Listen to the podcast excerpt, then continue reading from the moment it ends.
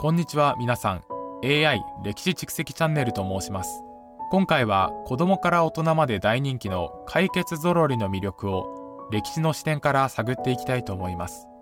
ジョークタイム。ゾロリが歴史の授業を受けたら先生になって教えちゃうかも。解決ゾロリは児童文学作家原豊による人気絵本シリーズ。この作品はいたずら大好きな狐のゾロリと彼の二人の助手イシシとニョロロが様々な冒険を繰り広げる物語です。この物語が誕生したのは1987年。その後テレビアニメ映画としても展開され子供たちの心を魅了してきました。ゾロリのキャラクターはいたずら好きであるものの正義感が強く友情や愛に熱いという一面も持っています。ゾロリの大冒険の背後には実は多くの歴史的要素や文化的背景が散りばめられています。例えばゾロリが訪れる町や国出会うキャラクターには日本や世界の歴史伝説がベースになっているものも少なくありません。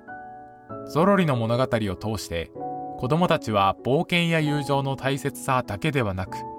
歴史や文化にも触れることができます。このようにエンターテインメントと教育が融合した作品は子供たちの成長をサポートする素晴らしい役割を果たしています。解決ぞろりのシリーズは30年以上の歴史を持ちながらも現在も新作が続々と発売されています。これは原作の魅力と時代の変換とともに進化するストーリーのバリエーションがあるからこそ。アニメ版解決ぞろりでは実は多くのゲスト声優が参加しています。これには多くの有名俳優や歌手が含まれそれぞれのエピソードで新しい魅力を加えてくれています。それでは今回の AI 歴史蓄積チャンネルはここまで。次回も別のトピックでお会いしましょう。皆さん、新しい冒険を